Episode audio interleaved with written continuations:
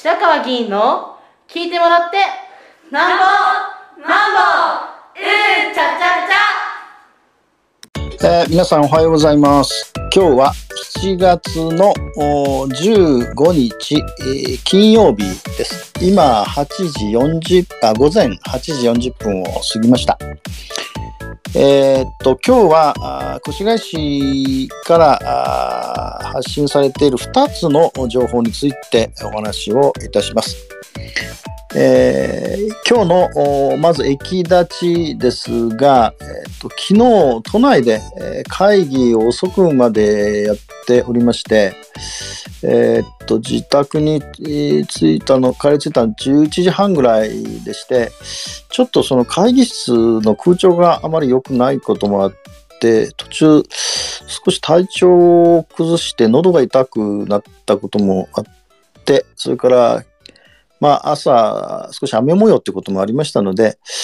ちょっと大事をとって、このコロナの時期です。で、喉が痛いとちょっと、あの、心配だったんで、えー、今日はあそういうこともありまして、中止をいたしました。で、えー、っと、二つの情報ですが、えっ、と、一つはですね、7月の13日、まあ、水曜日ですが、まあ、越谷市のホームページの問い合わせメールに、えー、誘拐拉致予告メールが送信されております。えー、発信の時刻は7月の13日水曜日午後1時半です。で内容ですが、7月16日に開催される展示会、ご注文はうさぎですか？あ展、えー、括弧東京、名古屋等をの会場、括弧閉じの中止を求める。これ一つです。二つ目は、7月16日に市内の子供334人を誘拐して爆弾を仕掛け、人間爆弾として公共交通機関や商業施設等に特攻させるというのが、この内容です。で、実は、先方お知らせした通りですね、7月の1日に同じような内容の、まあ、脅迫メールがあ届いて、えー、まあ、幸いにしてですね、何事もこの時はなかったんですが、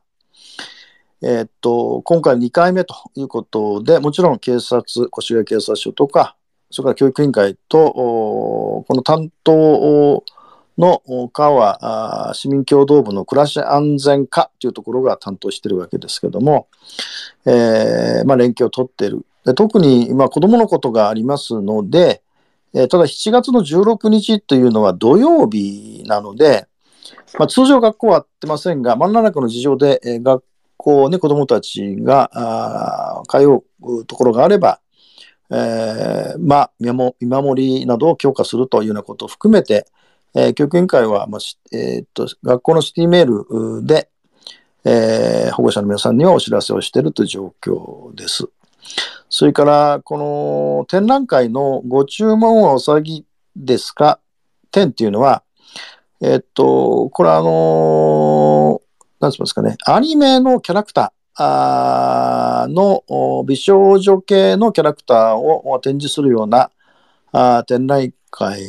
で、まあ、ちょっと私は全く詳しくありませんが、えー、そのアニメ展をまあ中止しろということで、まあ、直接これはあの越谷市には直接は関係ないんですけども、その先ほど申し上げた子どもたちのことはあるのでもちろんこの4月1日のことありましたから発信されたところのメールの確認っていうのは警察署と連絡取ってるんで、どこからどういう形で発信されたかは分かってると思うんですが、まあ、1日からこう2週間近く経ってこれですから、もう少しこの特定ができると、まあ、こう警察の仕事なんでしょうけど、特定をしないと、もし同じ、同じ、人間が同じことをやってるとすればですね、再びこのようなことが起こる可能性は高いんで、えー、まあ、あ市民の皆さんが、もう保護者に限りませんけども、まあ、7月16日、あるいはまあ、あのー、16日のその展覧会に行くような子どもさんと一緒とか、あるいはご自身が行くような方おられれば、えー、まあ、あの、注意をしていただきたいということが一つです。それからもう一つはですね、これはあの7月3 8日付で発信されました。えー、っと、越谷市と NPO 法人全日本レッカー協会との災害時における車両移動等の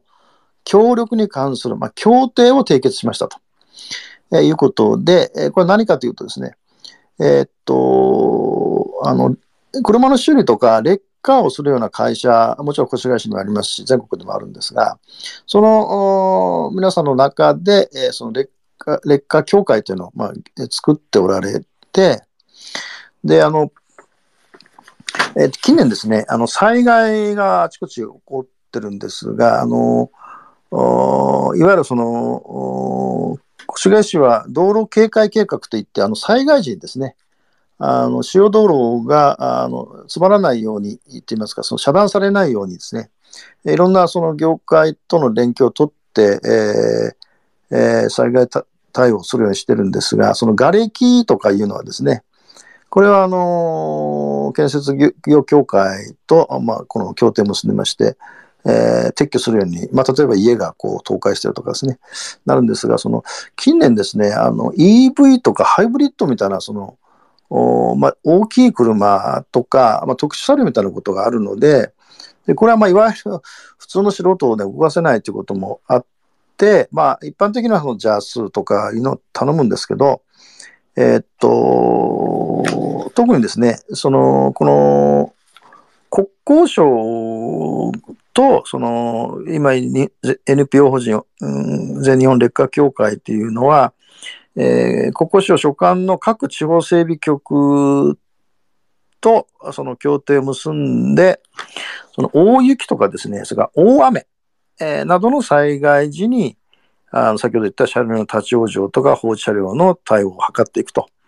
いうことの、まあ、経験もあって、まあ、近年この、おまあ、埼玉では川口支部というところが中心なので、この川口支部を窓口に協定を結んだんですけども、えー、っと、まあ、平成27年ですね、鬼怒川がこう氾濫して、え